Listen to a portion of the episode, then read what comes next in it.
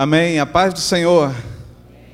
Vira para a pessoa do seu lado e diz assim: Olha, boa noite, você está muito bonito hoje. Pode virar para a pessoa do outro lado também.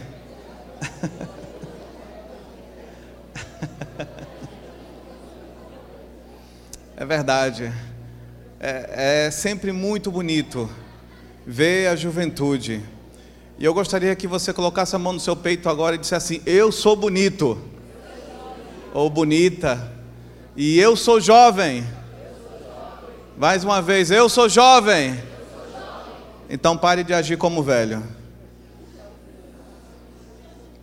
Não é momento para estar tá tímido, é momento para ser jovem. Tem gente que fica toda assim, ai, não sei. Você é jovem, seja jovem. Sabe? Deixa para deixar de, de coisas quando você estiver mais para frente. E de preferência que nem tenha isso mais na frente. Que você seja um bom exemplo de liberdade. Amém? Gostaria que você abrisse a sua Bíblia na primeira epístola de João. 1 João capítulo 2. 1 João capítulo 2, verso 14. Próximo de Apocalipse. Você trouxe sua Bíblia, seu celular, seu aplicativo. Abra aí para nós todos lermos juntos.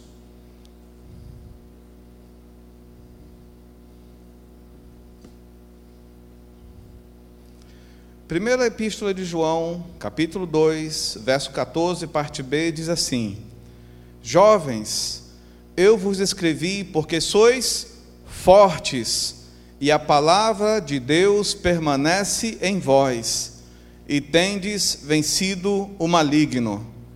Novamente, jovens, eu vos escrevi porque sois fortes, e a palavra de Deus permanece em vós, e tendes vencido o maligno. Vamos orar. Senhor, graças te damos por tua palavra. A tua palavra restaura, cura, a tua palavra liberta, a tua palavra gera fé.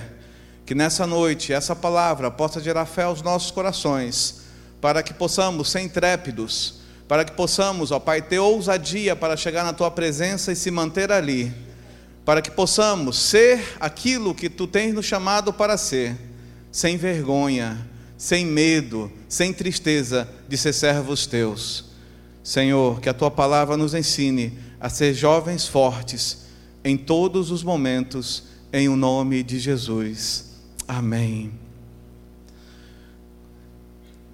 Essa palavra foi escrita por um homem que foi o discípulo mais novo de Jesus. João, ele foi o discípulo mais novo o que mais conviveu com Jesus, o que mais esteve próximo de Jesus, o que mais as pessoas perguntavam para ele: olha, pergunta ao mestre tal coisa, porque ele estava tão próximo de Jesus que ele tinha liberdade de falar com Jesus a qualquer momento. Mas esse mesmo João, que tinha um, um irmão chamado Tiago, certa vez eles foram chamados de filhos do trovão. Por que filhos do trovão? Porque eles tinham um temperamento muito aguçado, muito inflamado quando eles tinham objeções, quando sofriam qualquer tipo de situação que era contrária à vontade deles. Em determinada circunstância, eles disseram para Jesus: Jesus, vamos mandar cair fogo do céu e matar todas as pessoas. Ele era jovem. E mesmo estando com Jesus, ele tinha um temperamento que oscilava bastante, por isso, ele tinha o um apelido de filho de trovão, juntamente com seu irmão. E muitas vezes nós jovens, nós também temos oscilações de temperamento, oscilações que muitas vezes não são porque é a questão de você ser tímido ou extrovertido, é uma questão de maturidade. Muitos de nós não temos tantas experiências em todas as áreas da vida, e ninguém vai ter experiência em todas as áreas da vida. Isso é uma coisa que acontece de tempos em tempos, diante de situações em que você tem que pensar, diante de situações em que você tem que tomar decisões, diante de situações em que você tem que mudar o teu jeito de agir e de pensar. E João era uma pessoa explosiva, era uma pessoa muito cheia de si, muitas vezes. E houve um momento em que João ele subiu no monte juntamente com seu irmão e Pedro, e viram Jesus ter um momento excepcional, o um momento da transfiguração. E ali ele teve visão de Deus, ele teve profecia, ele teve palavra de Deus. Mas quando eles desceram do monte, João não foi capaz de expulsar um demônio. A Bíblia diz que um homem chegou até Jesus e disse: Olha, eu trouxe o meu filho que está endemoniado, e os seus discípulos não conseguiram expulsar o demônio.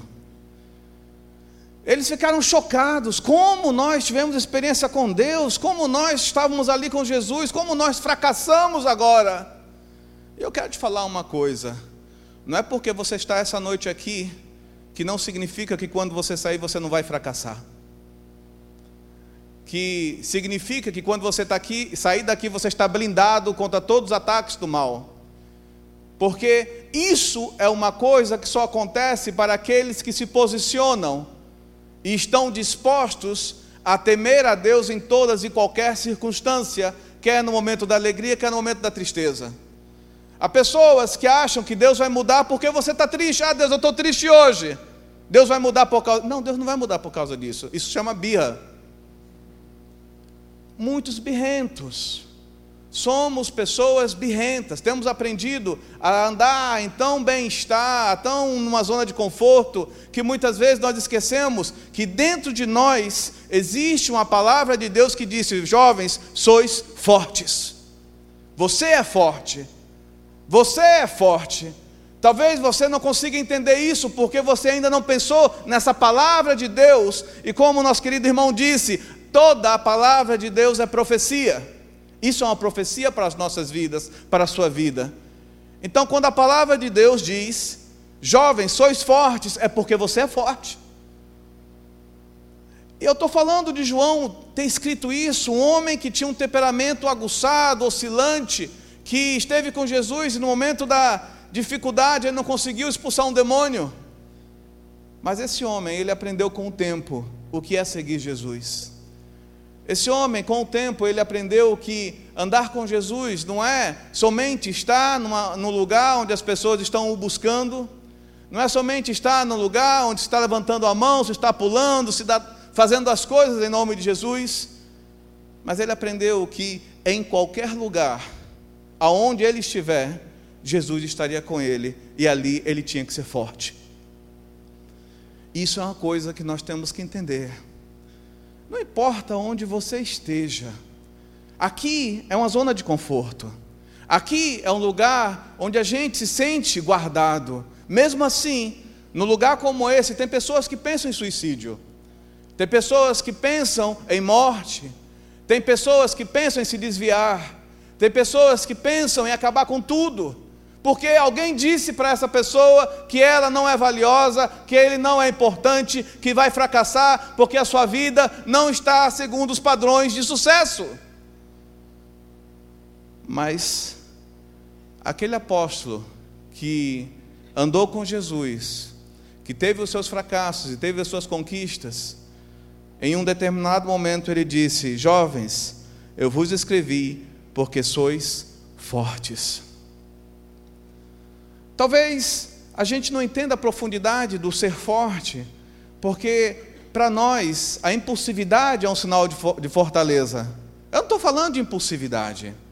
Eu estou falando de você olhar para dentro de você e você reconhecer que você é templo do Espírito Santo. E porque o Espírito Santo habita em você, você é forte. Ah, eu não vou ter mais desejo carnal. Você vai ter desejo carnal. Ah, eu não vou mais pecar. Infelizmente, alguns vão cair e outros não. A questão é posicionamento. Para você ser o que você é, o que, que você precisa? Se consultar no psicólogo, ir num coach, ir numa terapia, fazer alguma coisa para que alguém diga para você acreditar? Ou você vai acreditar no que a palavra de Deus está falando? Em Números, capítulo 13, fala a história de Moisés em determinado momento, ele está para conquistar Canaã, e ele manda 12 espiões para aquela terra. Quando ele, ele envia aqueles 12 espiões, eram jovens, cada um representando uma tribo, cada um príncipe de sua tribo, e aqueles jovens, eles tinham que ter vigor físico, eles tinham que ter condicionamento físico, eles tinham que ter estrutura física para ir no terreno do inimigo e voltar com agilidade. Então não podia ser velho, não podia ser uma pessoa que não tinha condição de correr e ter estrutura física, mas era alguém que tinha condicionamento. E aqueles doze jovens, eles foram lá, eles olharam a terra e eles viram tudo o que tinham lá. E quando eles voltaram, dez deles disse assim: Olha, essa terra é uma terra que consome os seus habitantes. Nós não vamos conseguir entrar. E dois deles disseram: Não, nós podemos conquistar.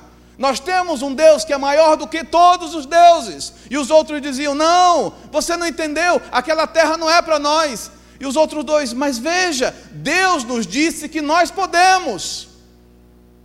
Mas para quem leu a história de Números 13 vai entender que todo Israel acreditou nos dez. A maioria nem sempre está certo. Os especialistas nem sempre estão certos. Não é porque alguém que se diz especialista ou formado que falou alguma coisa para você que significa que está certo. Você tem que ter uma contraprova. Você tem que ter uma palavra a mais para entender aquilo. Não é só acreditar no que todo mundo diz. Ah, não, mas Fulano já escreveu livro. Ah, mas Fulano já deu palestra em tal lugar. E daí? Não importa se deu palestra em Harvard, não, não importa se deu palestra no MIT, não importa se esteve em Cambridge, não importa onde esteve, o mais importante é acreditar na palavra de Deus, e essa palavra diz: você é forte. Ela diz: você é forte. O diabo ele vai dizer para você: você é fraco. O diabo vai te dizer: você não vai conseguir. O diabo vai te dizer: olha, os vícios que estão na tua vida, na tua família, não vão sair de você. Mas enquanto você não crer no que Deus está te falando, você é forte. Você vai entrar na opinião daqueles dez que tiveram a oportunidade de entrar na terra, que tiveram a oportunidade de ver o mover de Deus, que tiveram a oportunidade de ver reinos sendo sucumbidos pelo poder de Deus perder a oportunidade. Perder a oportunidade talvez seja o nosso maior dilema hoje. Porque quando você perde uma oportunidade, você perde vida. Porque perder tempo é perder vida, aquele tempo não volta mais, e aquela vida que você perdeu não volta mais. E nós temos que pensar, não é porque eu sou jovem que eu não tenho que planejar, eu não tenho que pensar no futuro, você tem que pensar nessas coisas. Você tem que pensar, mas não significa que cada passo pequeno que você dá não é um passo de conquista que você está dando. Às vezes você não está andando a passos largos porque você não está andando no segundo o caminho dos ímpios ou daqueles que não querem em Deus. É melhor você andar a passos curtos na presença de Deus do que saltitando na presença do diabo. Desde a época de Jesus e desde a fundação do mundo, o diabo continua sendo o diabo. Ele só tem um único objetivo: destruir cada um de nós. E esse diabo que tentou Jesus, que tentou todos aqueles que passaram pela terra e estão na terra, ele continua tentando ainda. E ele vai continuar a dizer a cada um de nós: você é fraco, você não consegue, você não tem capacidade, você não dá. A história mostra que daqueles doze espiões, somente dois entraram na terra prometida. A questão não é o tempo, porque Deus controla o tempo. A questão é quanto tempo vai levar para a gente duvidar de Deus e continuar duvidando de Deus? Quanto tempo a gente vai levar resistindo a Deus, resistindo à palavra de Deus, não acreditando naquilo que as Escrituras dizem ao nosso respeito? Ah, e João, ele fala uma coisa bem interessante aqui. Ele diz: Olha, vocês são fortes, vocês são fortes. Ele não discrimina, sabe, se você é formado ou não formado, se você é de uma família A ou B. A única coisa que ele diz, se você conhece a Deus, porque se você ler nos versos anteriores, você vai ver que ele incita as pessoas a fugirem do pecado. Fuja do pecado, busque a Deus, porque se você buscar a Deus, você vai entender a beleza da fortaleza, da grandeza, da força, e você vai ver do que você é capaz. Hoje de manhã, eu fui jogar vôlei. Por isso que eu estou mancando um pouco. Já viram o resultado. Estava há 20 anos sem jogar vôlei. Condicionamento físico, Zero. Condições emocionais? Zero. Achei que eu ia levar a maior surra no vôlei. Mas, antes desses 20 anos sem jogar vôlei, eu passei muitos outros anos jogando profissionalmente vôlei. Então, existe lá dentro uma estrutura que faz você lembrar das coisas. Mas se você não trabalha isso, se você não exerce isso, aquilo vai ficando para trás e você vai perdendo o condicionamento. Na vida cristã é a mesma coisa. Às vezes nós nos condicionamos em relação à nossa alma, em relação ao nosso corpo, em relação às coisas da nossa vida, mas nós não nos condicionamos espiritualmente. E condicionamento espiritual é uma coisa que você faz no seu quarto, com Deus, em secreto. A Bíblia fala em Mateus 6,6: entra no teu quarto em secreto, e em secreto o teu pai vai te responder. Sabe por que muitos de nós ainda não viu milagres de Deus? É porque a gente não buscou os milagres de Deus em secreto. A gente não ora mais, a gente não busca mais, a gente não tem anseio, anelo pelo poder de Deus, pelo fogo de Deus, por avivamento em nossas almas. Como Abacuque falou, aviva a tua obra, ó Senhor, e no decorrer dos tempos faz-a conhecida, e ela só vai ser conhecida através de cada um de nós, nós como portadores do poder de Deus.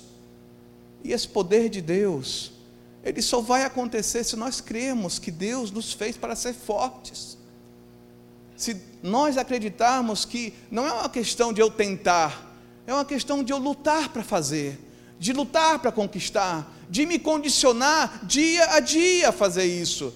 Hoje, por exemplo, eu joguei vôlei de manhã, estou aqui todo quebrado. Estou sentindo dores em todo o corpo. E às vezes na vida cristã você vai sentir dores também porque você vai começar a orar e você não vai sentir como se o céu tivesse aberto. Às vezes você vai começar a ler a Bíblia e vai estar tudo confuso. Às vezes você também não vai ter aquele condicionamento para já chegar e dar um show. É passo a passo. Você não cresce numa vida espiritual com Deus impacientemente. A vida com Deus é passo a passo.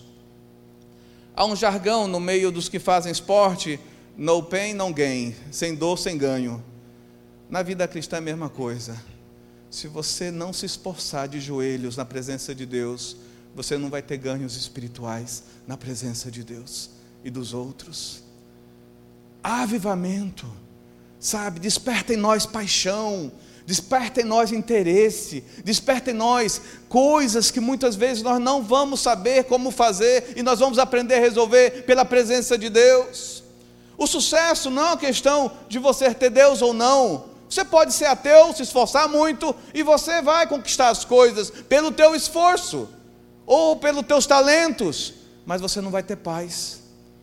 Conheço inúmeras pessoas que têm talentos tremendos, têm capacidade tremenda, mas elas não têm paz. Porque essa paz que vem com a presença de Deus, ela traz um sucesso consistente. Ela traz algo que você vai entender mais na frente, quando você estiver diante de circunstâncias, diante de mesas de negociação, diante de mesas de definição, sabe? O que é a paz com Deus. Eu trabalho numa multinacional, já trabalho em multinacional da região de Boston há mais de 20 anos. Então, de tempos em tempos, eu estou viajando para fora, e o que mais a gente vê são pessoas perdidas. Por que estão perdidas? Primeiro, porque não leem mais a Bíblia. E se você notar, João ele fala aqui: Eu vos escrevo, está aqui, ó. Jovens, eu vos escrevi porque sois fortes e a palavra de Deus permanece em vós. Um dos segredos para a nossa fortaleza como jovens, ou para a sua fortaleza como jovem, é a palavra de Deus. Conheço inúmeras pessoas que estão perdendo a fortaleza, a coragem, a convicção, a capacidade de dizer não ao pecado, porque não leem mais a Bíblia. E a Bíblia diz que a fé vem pelo ouvir e ouvir a palavra de Deus. E se nós não lermos a Bíblia diariamente, eu quero dizer uma coisa para cada um de nós. Não importa se é pastor ou não pastor, se você não lê a Bíblia, se eu não ler a Bíblia, eu vou me enfraquecer na fé e vou cair se eu não me condicionar espiritualmente, se eu não ler a palavra de Deus, eu não vou ter essa palavra nos tempos de angústia. Porque nos tempos difíceis é a palavra de Deus que nos sustenta. Nos tempos de luta, é a palavra de Deus que nos sustenta. E você pode dizer, ai pastor, mas eu nunca tive uma experiência com Deus. Você está buscando uma experiência? Você quer realmente uma experiência com Deus? Eu, na minha casa, aos nove anos de idade, meu pai e minha mãe me levaram para a igreja. Meu pai era um ébrio, ele entrou na igreja carregado, porque estava bêbado. Mas, na hora que ele pisou naquele lugar e o pastor fez o apelo, ele diz: Eu quero isso, bêbado. Dois obreiros foram lá, carregaram ele de um lado para o outro e arrastaram ele até a frente no altar. E ali no altar, ele disse: Eu quero. Naquele momento, saiu dele o cheiro de cachaça, saiu dele a embriaguez e nunca mais ele bebeu. A, a, a verdade é que os milagres acontecem. Quando eu vi aquilo, quando eu estava ali, porque o cheiro de bêbado você não esquece. Quem tem a infância com pais bêbados, pais divorciados, meus pais se divorciaram muito cedo. E quando meus pais se divorciaram, mesmo depois dele ter tido essa experiência, infelizmente, aos 12 anos eu comecei a procurar Deus e dizer: Deus, eu quero o Senhor.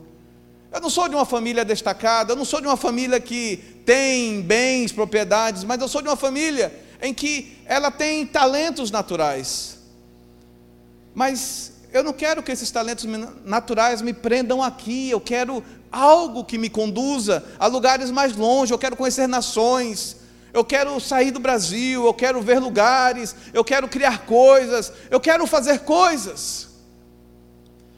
E um dia eu também li esse versículo na minha juventude: sois fortes. E, e para mim, naquele momento, foi muito difícil, porque eu disse: Senhor, tudo na minha vida está promovendo o meu fracasso. Eu sou um projeto de fracasso. E eu não sei, Senhor, se realmente essa palavra se adequa a mim. Quantos de nós já não ouviu essa questão de que você é um projeto de fracasso? De que você não vai conquistar, de que você não vai além, de que você não vai mudar? Essa semana teve uma experiência no vôlei, Brasil jogou vôlei contra a Coreia do Sul, e teve uma experiência com o Murilo que eu achei muito interessante. O Murilo, na última Olimpíada do Rio, ele não pôde participar porque ele teve problema no ombro, teve problema no joelho. E o Murilo sempre foi atacante, ele era atacante, ponta, e foi treinado como atacante, se preparou sempre como atacante foi considerado um dos melhores atacantes da Liga Mundial. Ganhou prêmios como isso. E o Murilo, de repente, ele entra numa situação em que os médicos dizem: oh, você não tem condição mais de jogar como atacante, você não pode ser mais ponta, porque os seus ombros não têm mais condição para isso. E aí ele ficou arrasado, arrasado, jovem arrasado. Ele disse: Mas eu me preparei sempre para isso, eu não pensei que a minha carreira ia acabar tão rápido. E ele começou a perguntar para as pessoas, e as pessoas disseram: Olha, acabou, joga a chuteira, acabou, é isso, a vida é assim. E ele se recusou a dizer não, e ele disse: Eu não quero isso, eu não posso aceitar isso. E a sua esposa, Jaqueline, que também é jogadora de vôlei, disse para ele: Murilo, tenta se reinventar, tenta ver de outra forma, tenta fazer algo novo. E ele disse: Olha, na, nas habilidades que eu tenho, nas competências que eu tenho jogando vôlei, uma das coisas que eu faço, e nas, nos índices dizem que eu tenho 25% de acerto em recepção. Será que eu consigo ser um líbero? Ou seja, ser o recepcionista? Só que ele tinha um problema para isso, ele tinha 1,92m. Uma pessoa de 1,92m para ser líbero é algo assim muito difícil no vôlei. Ele foi procurar conselhos. E ele começou a treinar, a treinar, a treinar. Foi descartado da seleção de vôlei. Todo mundo já tinha dito para ele: olha, você não vai mais entrar na seleção. E semana retrasada ele recebeu o convite para ser da seleção brasileira como líbero da equipe. Olha a capacidade de se reinventar. Será que porque você fez alguma coisa e não deu certo, agora não tem mais jeito para a minha vida? Será que porque você de repente está parado, estancado em determinada coisa, não há mais jeito para a tua vida? Meus queridos, reinventar-se e com Deus muda tudo. Reinventar-se com Deus muda tudo. Às vezes é hora da gente despertar, abrir os olhos e dizer: Olha, eu quero mais. A Bíblia diz lá em Salmos 37: Agrada-te do Senhor e Ele satisfará os desejos do teu coração. O problema é que nós paramos de ter desejo, nós paramos de buscar a Deus, nós paramos de ter sonhos, nós começamos a surfar nos sonhos dos outros, nós começamos a ser sombra do sonho dos outros. Hoje, muitos de nós não vivem o próprio sonho, mas está dentro da execução do sonho de alguém. Quando você vai começar a sonhar os seus próprios sonhos? Quando você vai acreditar que você é forte o suficiente para ter uma iniciativa que pode mudar tudo?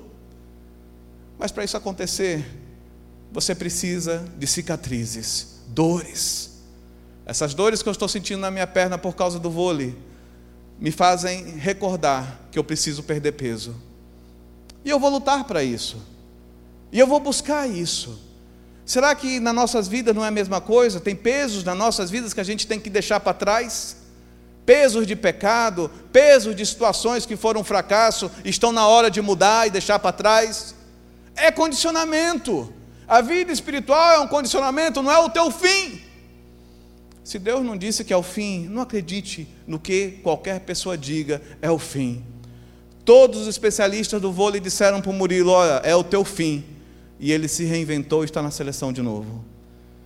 Não importa qual especialista, qual a tese, qual o doutorado, o PhD, qual o livro, diga que você não é capaz. Se o Senhor diz que você é forte, você é forte. Então creia nisso. Creia nisso. Mas João ele diz ainda: sois fortes e a palavra de Deus permanece em vós. Esse é um dos pontos mais importantes desse texto. A palavra tem que permanecer em nós. Ou seja, nós temos que ter referência, nós temos que ter uma bússola, nós temos que ter uma direção. Porque se nós formos ter referência segundo os padrões seculares, nós vamos nos perder. Se nós seguirmos os conselhos dos ditos especialistas, nós vamos nos perder. Se nós começarmos a ouvir aquilo que já foi feito por pessoas que não tiveram experiência, era tudo empírico. Pode notar, os grandes pensadores, psicólogos, psiquiatras ou behavioristas, que são comportadores de comportamentos, nenhum comprova pela experiência qualquer coisa que diz. É tudo empírico é tudo dedução. Mas nós que estamos na batalha do dia a dia, na vida, nós que estamos no campo dia a dia, nós sabemos que o ser humano não é fácil. Há seres humanos que são insuportáveis. Há seres humanos que são maravilhosos, que nos fazem crescer e ter o melhor de nós. Mas há seres humanos que nos fazem ser o pior que a gente é. Agora, a nossa vida não pode mudar diante de pessoas boas ou mais, a nossa vida tem que ser constante.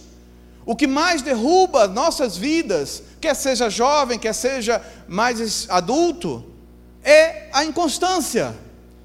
Não começar as coisas e não terminar. Não começar e não dar sequência e terminar. Quantas pessoas têm se tornado profissionais de não acabar as coisas? Enquanto você não aprender a terminar qualquer coisa, você não vai ser bem sucedido. Isso equivale à tua vida espiritual também. Enquanto você não aprender que a vida cristã é uma vida em que você tem uma vida secreta com Deus de oração, em comunhão com Deus, o teu devocional diário com Deus, não somente pública, mas a tua pessoal com Deus, você não vai entender o que é o sucesso da vida cristã. Você não vai entender o que é sucesso da presença de Deus. Você não vai entender o que é ser cheio do Espírito Santo. Você não vai entender o que é avivamento. Você não vai entender o que é você estar numa reunião e uma pessoa, um diretor, começar a chorar e você orar por ele ele ser curado. Ou você está dentro de um táxi, o taxista começar a chorar porque a esposa o abandonou e você orar por ele e ele ser abençoado e curado. Você não vai entender o poder de Deus se você não buscar esse poder e querer ansiosamente esse poder de Deus. E quando você quer isso na tua vida como padrão, como foco, todas as áreas da tua vida são moldadas para o padrão da palavra de Deus. Mateus 6,33 diz assim: Buscar-me-eis e me achareis Tá errado, né? Tá ou não tá? Qual que é o certo? Qual? Jeremias 29. Você vê que é muito fácil a gente se enganar e citar coisas erradas. Tem muita gente citando palavras da Bíblia, versículos de Jesus e colocando Buda, colocando lá ah, Aristóteles, e a gente nem sabe o que é Bíblia. Quantas memes, quantas frases de efeito, quantas palestras aí de efeito que estão sendo feitas, estão falando versículos da Bíblia, a gente acha que é uma pessoa, um pensador, um filósofo, mas é a Bíblia. Meus irmãos, é fácil a gente se enganar no púlpito, quanto mais esses palestrantes que não leem a Bíblia. Ou muitas vezes, intencionalmente, eles trocam o autor daquela palavra, colocando como se fosse um filósofo qualquer. Não há maior filosofia do que a Bíblia. Não há maior palavra ou conhecimento do que a Bíblia. Não há maior revelação do que a Bíblia. Não há. Não há. Sabe, se nós continuarmos buscando em várias literaturas e deixar de ler a Bíblia, a gente vai ficar para trás no mover espiritual. Não é que você não tenha que ler. Se você quer saber se eu gosto de ler, pergunta para minha esposa, ela tem um monte de livro meu para dar.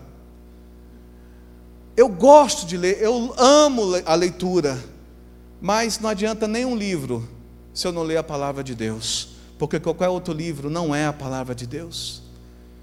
Não importa o livro que você vai ler, mas leia a Bíblia. João ele diz: "E a palavra de Deus permanece em vós". Que essa palavra permaneça em você. Sabe que essa palavra, ela te incomode, ela te oriente. Em Salmos 32, 8 diz assim: Instruir-te-ei e te ensinarei o caminho que deve seguir, e sob a minha vista te darei conselho.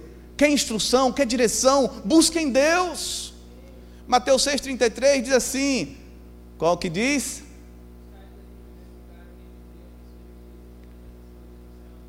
Amém.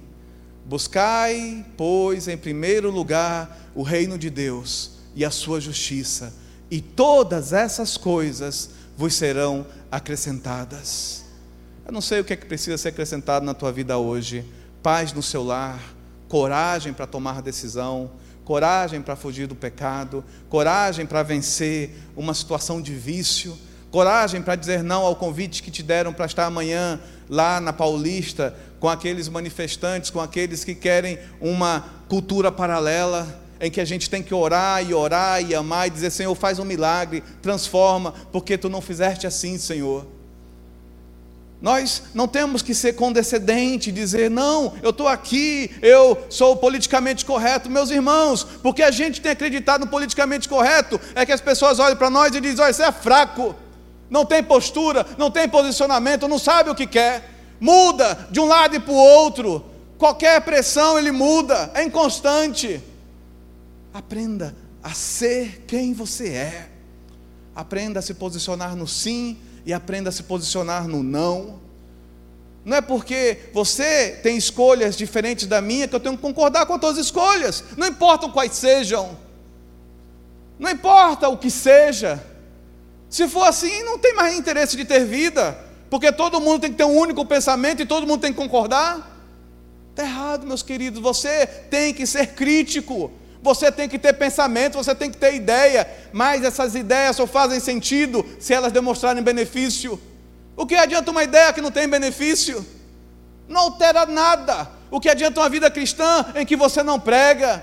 O que adianta uma palavra de Deus lida escondidas, se você ao sair não é luz do mundo?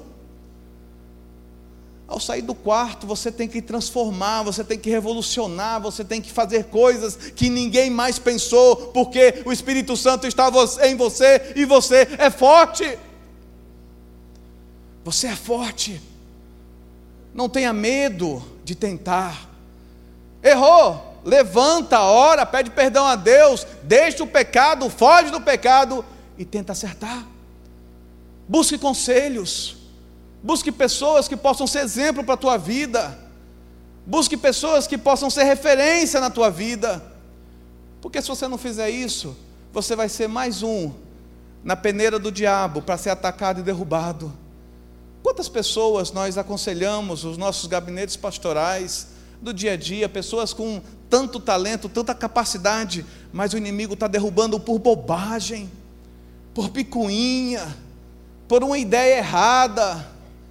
Ou nós cremos na Bíblia, ou nós cremos na Bíblia. Não tente, não tente pegar uma Bíblia alternativa para tentar ajustar o pecado ao teu contexto. A Bíblia é a palavra de Deus e a palavra de Deus não muda. Se alguma Bíblia diz que pecado não é pecado, então essa Bíblia é do diabo, não é de Deus. Porque desde que existe Deus, pecado é pecado. E nisso não muda. Pecado é se afastar de Deus.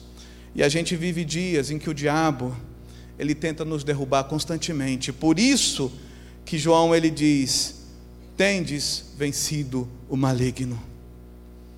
Tendes vencido o maligno. Talvez você diga: "Ai, pastor, a primeira parte de Sou Forte é, já está difícil de eu acreditar e ter vencido o diabo, mais difícil ainda. Deus do céu, que texto é esse? Se a palavra de Deus habita em você, o Espírito do Senhor que está dentro de você, ele te faz vencedor e capaz de vencer qualquer demônio que apareça na tua vida. Qualquer circunstância difícil que apareça na tua vida. Talvez você diga: ai, mas eu tive uma circunstância na minha vida que eu tentei, me preparei, lutei, mas não deu certo, eu perdi. E daí? E daí que você perdeu? Levanta, tenta de novo, luta e vai atrás. A vida não é um conto de fadas. Para eu trabalhar numa multinacional, eu tenho que passar por entrevistas. Não importa o meu currículo, não importa as minhas conquistas, eu tenho que passar por entrevistas. E a pior coisa que tem é você ser avaliado.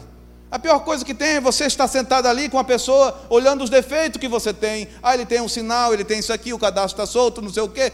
É horrível. Mas segurança só surge quando você tem certeza do que você é e do que você pode. Isso é força, isso é confiança. E quando você sai e ora e diz: Senhor, me dá força para eu aceitar tanto o sim quanto o não me dá força para que o maligno não me vença numa objeção, que o maligno não me vença numa circunstância que eu pensava que ia vencer.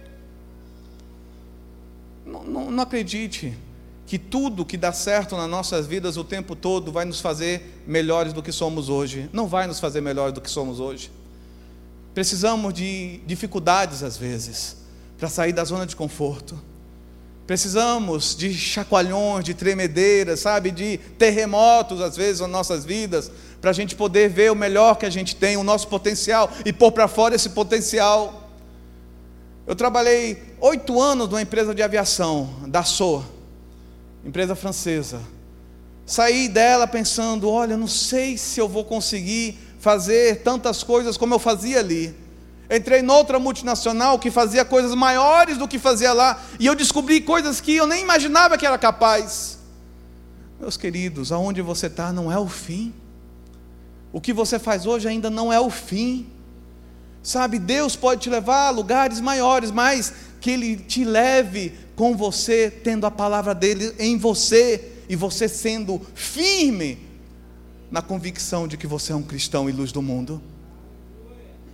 Seja luz do mundo, seja sal da terra, cheio, seja cheio do Espírito Santo, sabe? Pare de aceitar todas as coisas.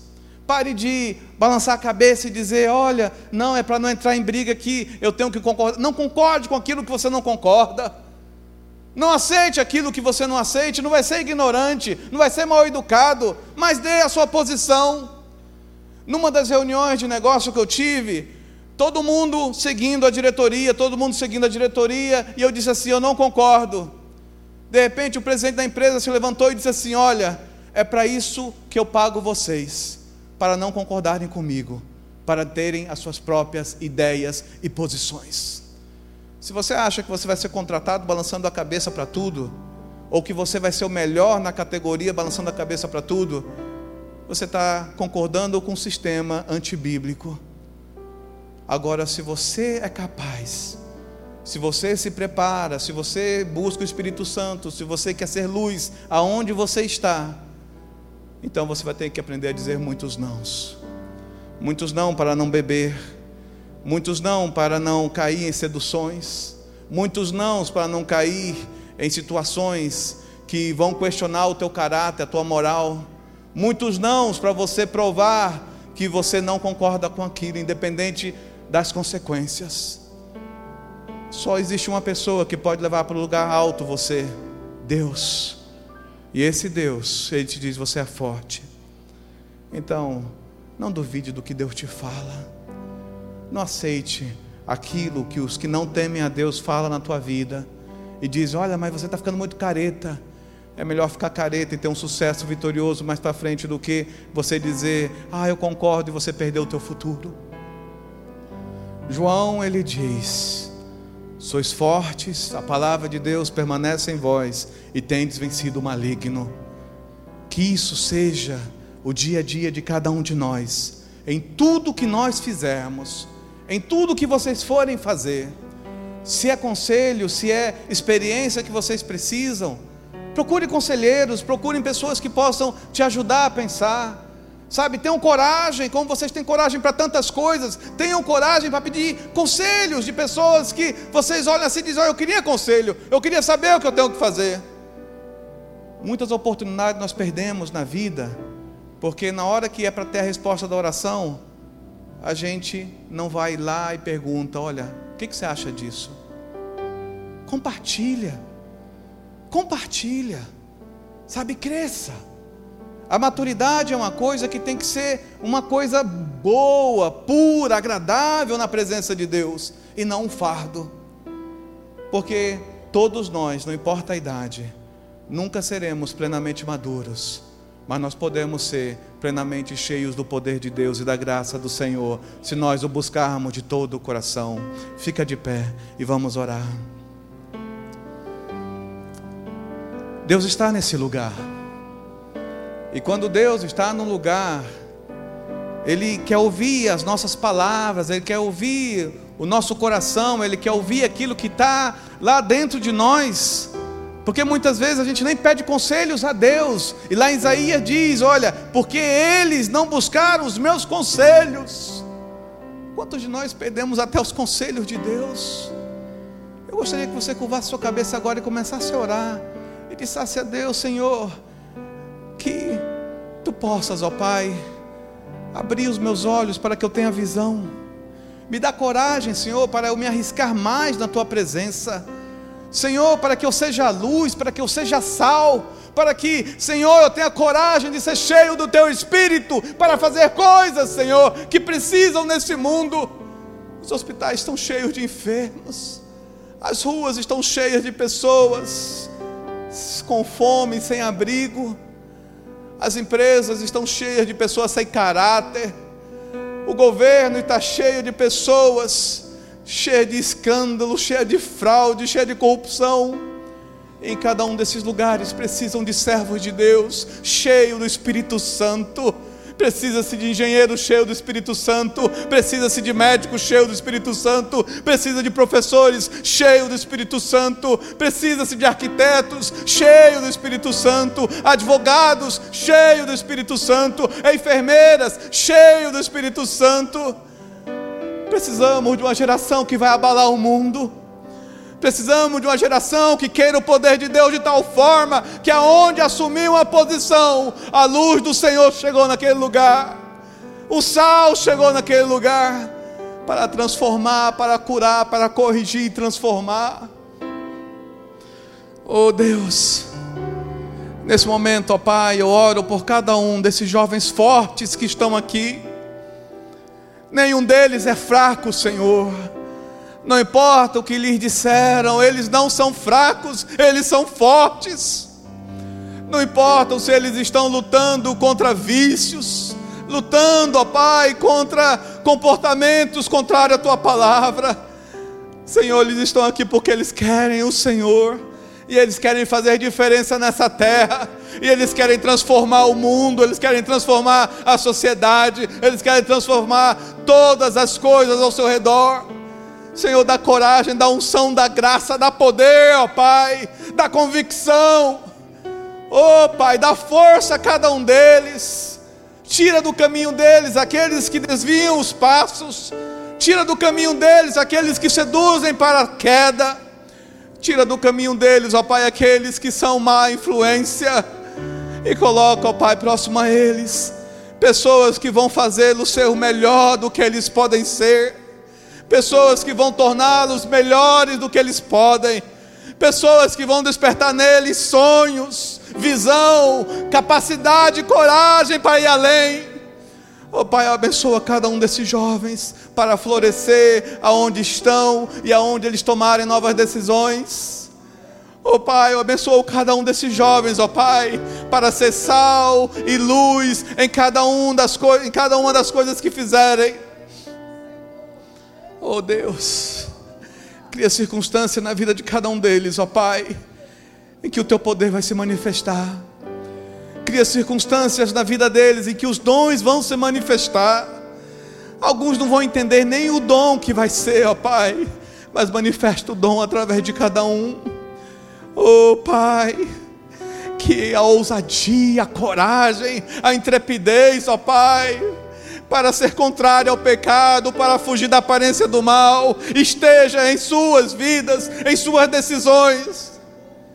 Oh Pai, cria circunstâncias para que haja experiência contigo, novas experiências, ó oh Pai, que cada um possa contar as experiências que vão ter contigo que cada um possa contar o que tu fez por cada um, que cada um possa ter, ó Pai, um avivamento pessoal, e que nesse avivamento pessoal haja um avivamento nessa nação, que mude essa nação aos teus pés e haja mudança, ó Pai. Oh Pai, que cada um deles, ó Pai, tenha um coração contrito e quebrantado na tua presença. Canções novas, livros novos, teses novas Senhor, ideias novas, com benefícios novos. Oh Pai, em nome de Jesus, ó oh, Pai, que eles sejam encontrados, aqueles que estão procurando alturas, grandezas, que eles sejam encontrados como José foi encontrado. José, ó oh, Pai, estava num lugar improvável, improvável. José, ó Pai, estava num cárcere, numa prisão, num buraco. E ali ele foi encontrado e se tornou governador, ó Pai que eles sejam encontrados e se tornem grandes, fortes nas suas áreas, convictos da tua presença.